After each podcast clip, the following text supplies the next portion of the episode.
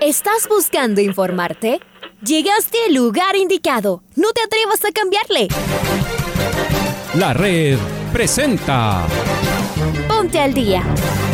Información deportiva al instante sobre la actualidad de los equipos ecuatorianos muchos goles y el drama que tanto disfrutamos. Los albos se pusieron en ventaja con doblete de Adolfo Muñoz. La Libertadores Femenina cuenta con sus 16 equipos. Con la conducción de los periodistas de la red, Raúl el Profe Chávez y Andrés del Pichón Villamarín. Mucha información que contarles aquí en 102.1 FM. El microciclo de la selección que arranca el día de hoy. Ponte al día. La red. Bienvenidos.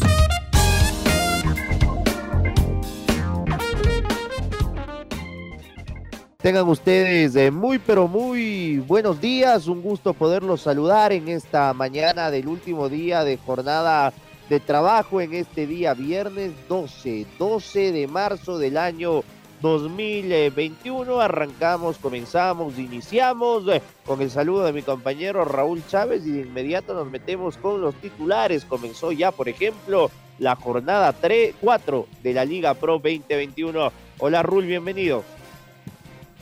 ¿Qué tal Andrés? ¿Qué tal amigos oyentes de los 102.1 FM de la red? Fuerte abrazo y un excelente viernes 12 de marzo. Arrancamos aquí en Noticiero al Día en su primera edición. Emelec y Macará empataron en Ambato. Esta noche Liga visita Deportivo Cuenca. Auca se prepara para jugar ante Independiente del Bate con dos ausencias. Delegados de la Comebol inspeccionaron el Estadio Banco Pichincha de Barcelona. Lucas Sosa será habilitado para Copa Sudamericana como argentino en el Club Sport Emelec.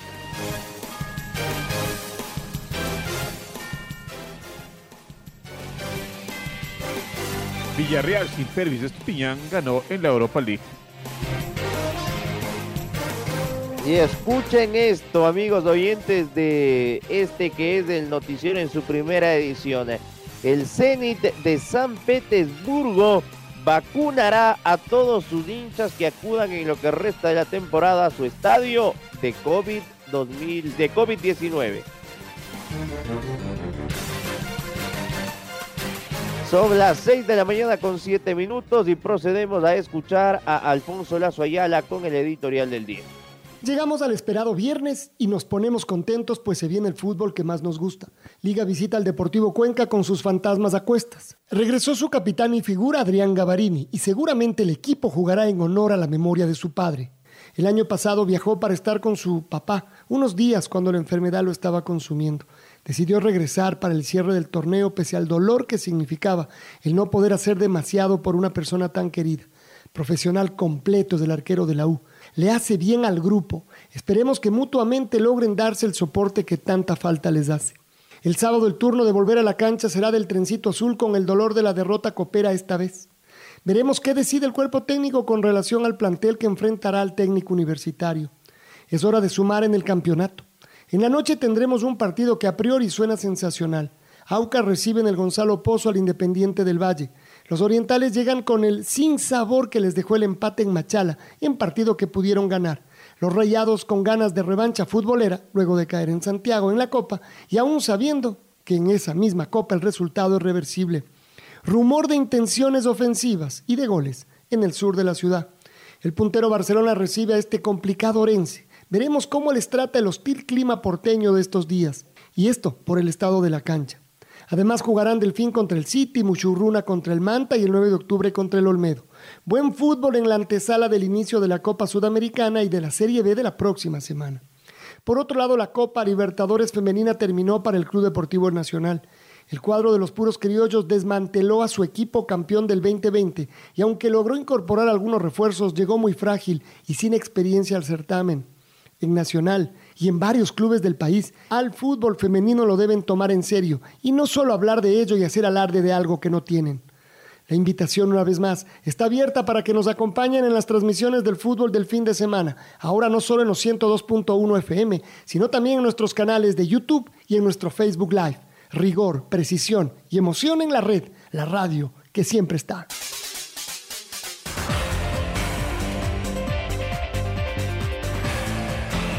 Ayer eh, Emelec empató en Ambato, ya lo va a profundizar mi compañero Raúl Chávez. Hoy, 7 de la noche, Cuenca frente a Liga Deportiva Universitaria en el estadio Alejandro Serrano Aguilar. Mañana, 3 de la tarde, Universidad Católica frente al técnico universitario. Mañana, 17 horas con 30, en Manta del Fin frente al Guayaquil City. Y a las 8 de la noche, en un partidazo, Aucas frente al Independiente del Bate. Vámonos al día domingo, donde tendremos los eh, últimos tres partidos de esta fecha 4 de la Liga Pro. Mushugurruna frente al Manta a las 13 horas. 9 de octubre reciben el Alberto Spencer a las 15.30 al Olmedo y a las 18 horas un duelo de invictos, Barcelona frente a Lorense. Así se completará esta jornada número 4.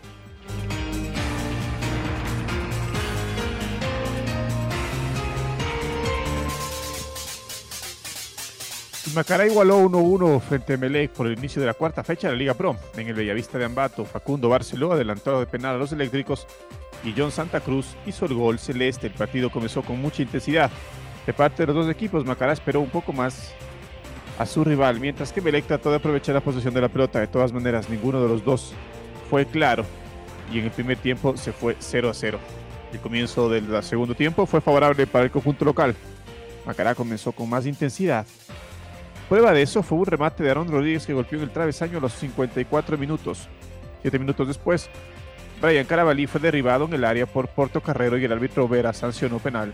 Facundo Barcelona anotó la primera con un remate cruzado. A los 74 minutos, Macará fue en búsqueda del empate y lo encontró. Aaron Rodríguez tiró la pelota del, al área. Vega no pudo rechazar y Santa Cruz la metió con el brazo.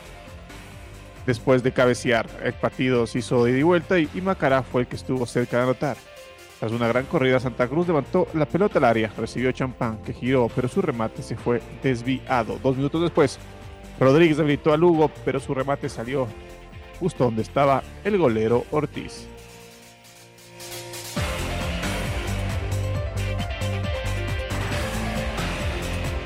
Vamos con el Pato Javier Díaz y con novedades de Liga Deportiva Universitaria. La más importante es que ayer a la tarde conversaron eh, Adrián Gavarini y el eh, profesor Pablo Repeto y llegaron a un común acuerdo para no estar presente en esta noche en el estadio Alejandro Serrano Aguilar, por lo cual el capitán de Liga Deportiva Universitaria será ausencia en Cuenca. Eh, Pato, ¿cómo estás? Bienvenido. ¿Qué tal Raúl, Andrés, amigos amigas del Noticiero del Día? ¿Cómo están? Muy buenos días. Hoy Liga Deportiva Universitaria se enfrenta en el Alejandro Serrano Aguilar a Deportivo Cuenca. El conjunto universitario partió ayer rumbo a la capital Azuaya y llegó y se hospedó para poder descansar en las últimas horas previas a este compromiso por la cuarta fecha de Liga Pro. La principal novedad es la ausencia de Adrián Gavarini, que pese a llegar a la ciudad con la anticipación del caso, eh, en eh, análisis con el cuerpo técnico y el propio jugador, se decidió que él no viaje y que se recupere tanto física, pero sobre todo anímicamente, para que sea parte del compromiso frente a Barcelona que se jugará la próxima semana en el estadio Rodrigo Paz Delgado.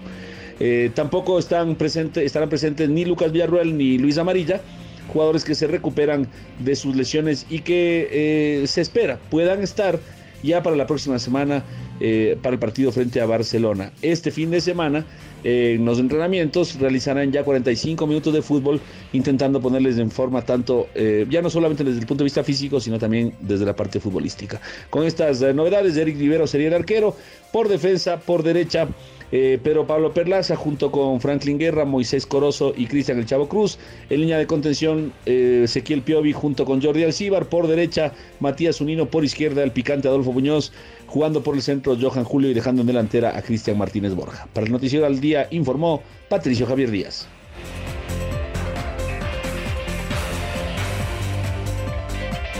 Uno de los jugadores que llegó como refuerzo de Melec y todavía no puede debutar en este 2021 es el defensa argentino Lucas Sosa.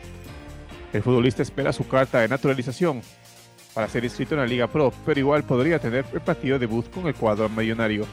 Sosa sería inscrito como argentino en la Copa Sudamericana, ya que en dicho torneo no hay límite de cupos para los extranjeros. Es por eso que su debut podría ser contra Macará en Ambato por el partido de ida el próximo martes 16 de marzo.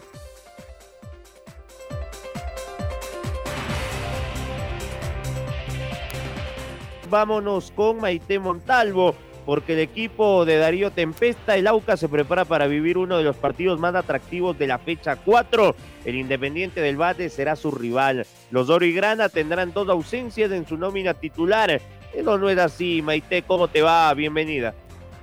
Muy buenos días Andrés y Raúl, les mando un fuerte abrazo y tengo novedades sobre Aucas, que tiene dos ausencias para recibir Independiente del Valle en esta fecha 4 que ya inició. Sociedad Deportiva Aucas recibe este sábado a las 20 horas Independiente del Valle por la cuarta fecha de la Liga Pro y los orientales tienen algunas ausencias, por ejemplo la de Damián Frascarelli por expulsión y Richard Mina por lesión.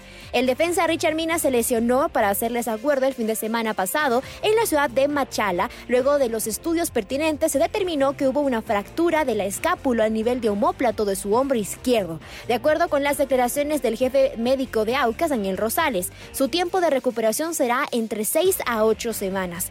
Por otro lado, también el galeno manifestó que el lateral Eddie Mina sufrió un desgarro muscular de un centímetro que lo dejará fuera de la cancha unos 10 días, mientras que Luis Cano Quintana recibió ya el alta médica.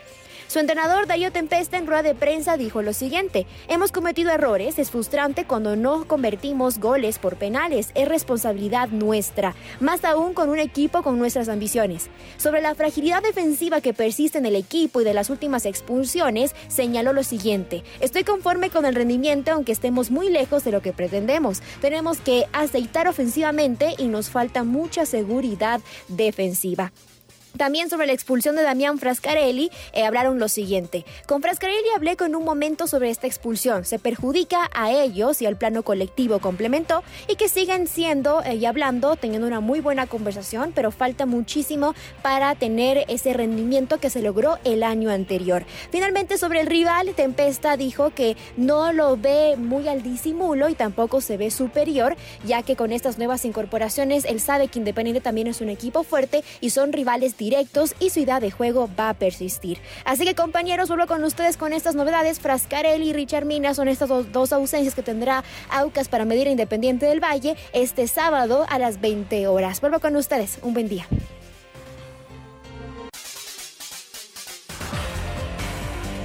Un buen día, Maite. Un fuerte abrazo para ti también. Y el día sábado, a las 17 horas con 30 minutos, Delfín recibe a Guayaquil City en el Hokkaido de Manta. Escuchemos a su técnico, el técnico del cuadro cetáceo, Paul Vélez. La verdad que eh, lo que más eh, preocupa es el, tema de, que se vayan adaptando todos. Yo creo que hoy nosotros eh, no, no, somos los que decimos falta uno o falta otro jugador. Creo que es el hecho de los resultados y el hecho del fútbol mismo si hoy eh, hubiésemos ganado los tres partidos, pues pensaríamos que no falta nada. Eh, no hemos ganado los tres partidos, eh, se ha dejado por ahí una duda en, cuanto a lo que se puede considerar como delanteros, más por el tema de, que a lo mejor nosotros nos adelantamos a, muchas cosas que, que debe, a lo mejor para lo otro, pues hacer que nuestros delanteros funcionen y sabiendo que son chicos que el uno bueno viene de, una para de, un campeonato de la pandemia donde lamentablemente pues eh, no pudo a lo mejor ser titular el año anterior y el otro que vuelve nuevamente a jugar eh, en dos años y, de nuevo y por ahí la confianza que nosotros teníamos pues eh, como que los resultados no te ayudan para decir voy a sostener estos dos delanteros Muy bien, ahí las palabras del profe Paul Vélez, del estratega del Delfín de la ciudad de Manta. Vamos a escuchar a Nelson Narváez, nos habla de esta comisión en el Club Deportivo El Nacional para evaluar la gestión de la presidenta actual, la doctora Vallecilla. Lo escuchamos a Narváez en un El Nacional que sigue suspendido por deudas y que ya el tiempo lo apremia, porque el próximo jueves deberá debutar en la Serie B frente al América de Quito. Es momento de escuchar a Nelson Narváez. En cuanto a la asamblea, la verdad no entiendo por qué se postergó. Nosotros como comisión hemos cumplido hasta el 10 la entrega, que el informe esté listo y hemos cumplido. la asamblea estaba prevista para el 11 de marzo y entiendo que hace una semana, más o menos por el primero, el 2 de marzo, eh, me comunicaron que no hay fecha prevista para la asamblea por porque hay la audiencia de donde nos están acusando de haber hackeado cosas así la última asamblea. Entonces, la verdad, lo uno no tiene nada que ver con lo otro. Pero ya son decisiones de que debe justificar especialmente la directiva, porque la directiva es la que eh, inicialmente no quiso llamar a, a esta convocatoria de la, de la asamblea para tratar estos temas.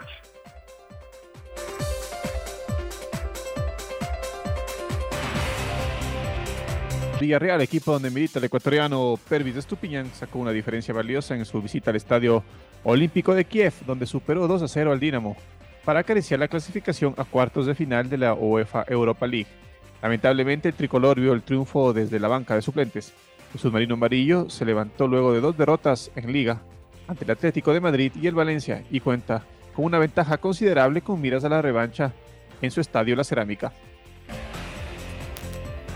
Pónganle atención a esta noticia, como le decía en los titulares, ¿ah? porque el Zenit de, de, San Petersburgo, club ruso, ha hecho oficial que vacunarán contra el COVID-19 a todas las personas que vayan a sus partidos como local en lo que resta de la temporada. La campaña se realizará en cada partido en el estadio de San Petersburgo, en el Gazprom Arena, con la vacuna que impulsa el gobierno ruso. Así que los hinchas del Zenit van a volver a la cancha y van a tener esta suerte de que sean vacunados eh, contra el COVID-19. La Unión Ciclística Internacional oficializó el calendario de competencias para la, para la máxima categoría del UCI Women's World Tour 2021. El primer evento será la sexta Vuelta a Burgos, misma que se desarrollará en mayo y que constará de cuatro etapas. Estamos con Marco Fuentes, que nos va a ampliar información. Hola Marco, buen día, ¿cómo estás? Hola, ¿qué tal Andrés? Raúl, amigos, amigas, muy buenos días tengan todos ustedes a través eh, de la red. En efecto, la sexta edición de la Vuelta a Burgos en su rama femenina, la misma que es organizada por la Diputación de la localidad, fue confirmada para celebrarse del 20 al 23 de mayo estrenando así el eh, año calendario para la máxima categoría del ciclismo femenino, con lo cual el eh, formato, el calendario mundial de la UCI tendrá ya sus cuatro eventos eh, sumamente marcados y totalmente confirmados. Esta prueba para su edición 2021, como es costumbre, tendrá cuatro etapas. Así lo dio a conocer el pasado día jueves la organización, con lo cual se estableció que el evento burgalés es eh, el primero de lo que será este UCI Women's World Tour 2021, que ya también eh, se dio a conocer en cuanto a sus fechas. Hay que recordar que junto a esta vuelta a Burgos, también España albergará la Ceratici Challenge Baila Vuelta, la misma que se llevará a cabo entre el 3 y el 5 de septiembre y será la que ponga el punto final al calendario de competiciones del de World Tour femenino. En medio de estas dos pruebas en España, también se llevará a cabo la vuelta a Noruega entre el 12 y el 15 de agosto y posteriormente el eh, Bols Tour de los Países Bajos entre el 24 y el 29 de agosto. Así quedó confirmado el calendario, por supuesto recalcando que Burgos será el punto de inicio para el ciclismo femenino en su más alto nivel coincidiendo también esta prueba con eh, los 800 años eh, de vida que cumplirá la Catedral de Burgos, que será utilizada como uno de los puntos icónicos para el inicio de la competencia, tanto en la rama masculina como en la rama femenina para esta temporada. Esto es lo que les podemos informar a esta hora, amigos y amigas. Un abrazo grande. Vamos a escuchar a la maratonista ecuatoriana Paola Bonita que se clasificó a Tokio 2020. ¿Tiene o no tiene apoyo Paola Bonilla? La escuchamos a continuación. A diciembre llegué únicamente con el apoyo de la empresa privada de, plásticos rival y con, con, mi trabajo y el apoyo de mis padres. Eh, a partir de ahí, en realidad, eh, todavía no ha cambiado nada. Lo único que ha cambiado es que tengo el apoyo ahora de, de la empresa Adidas, eh, también el apoyo de la empresa Ecuasanitas en cuanto a la secretaría, no, no sé nada, eh, no me han dicho nada tampoco. Eh, sé que eh, se mandó el oficio por parte de la Federación Ecuatoriana de Atletismo, se mandó el oficio para solicitar mi inclusión al plan de rendimiento y lo que ellos obviamente se, sé también es que responden diciendo que se espera que se reúna esta comisión, que tengo entendido que ya por fin se van a reunir en estos días. Entonces yo espero que eso sea favorable y que el apoyo como está trazado pueda ser desde el mes de enero, que han sido tres meses fuertes, que, que realmente la preparación ya se ve afectada y que se puedan igualar porque estamos eh, estamos eh, ya a pocos meses de, de, Tokio. Yo entiendo también que la situación del país es difícil, pero yo creo que ya es hora de que el deporte también sea importante en el país. El deporte es parte de la sociedad y esperamos que lo tomen de esa manera como algo importante para el país. Tristes historias todos los días en nuestro deporte, terrible. Es momento de escuchar el gol del recuerdo. El gol del recuerdo. La red.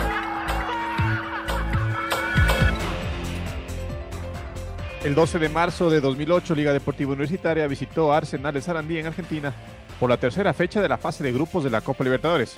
Los albos consiguieron la victoria 1 a 0 con este gol de penal de Patricio Urrutia. Lo recordamos a continuación con los relatos de Carlos Edwin Salas y los comentarios de Luis Paredes. La pelota en poder de Arsenal.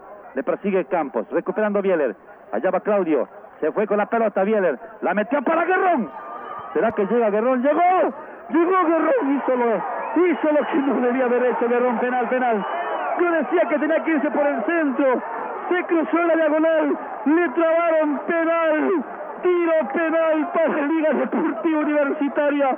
Pudo haber resuelto Guerrón pero lo que hizo fue lo correcto porque el arquero estuvo obligado a trabarlo y se marca el penal. Se da la impresión que fue del área, me dicen acá los colegas argentinos que pitó el árbitro penal. Atención hinchas de liga. Ay, lo que sería una victoria acá en Buenos Aires, señoras y señores, para liga. El Pato Rusia. Y si marca el gol puede ser el récord de goleo en liga, en Copa Libertadores. El Pato Rusia, manos en la cintura. Va a sonar el silbato. Fuerza, Pato que se viene el gol de liga, amigos oyentes. Acá se acerca el pato. Le pegó. Gol, gol, gol, gol, gol,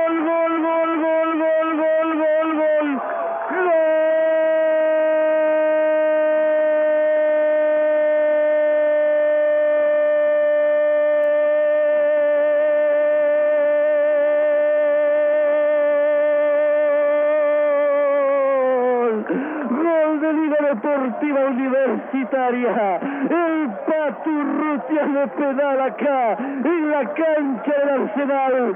¡Qué solvencia! ¡Qué categoría del capitán de Liga! Patricio Urrutia para poner la pelota en el fondo. En el fondo de las violas. ¡Qué emoción, amigos! ¡Qué alegría tan grande! Con el campeón del fútbol ecuatoriano en tiro de Argentina. Liga Deportiva Universitaria al minuto 34 del segundo tiempo.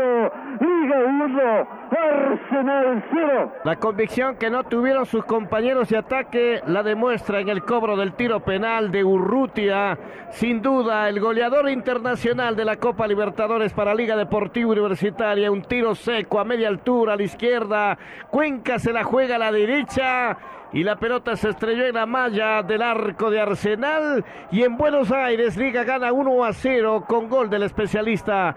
El pato goleador Urrutia le pone la diferencia al partido. Ahora ya estás al día junto a nosotros. La red presentó Ponte al día. Informativo completo sobre la actualidad del fútbol que más nos gusta, en donde estés y a la hora que tú quieras.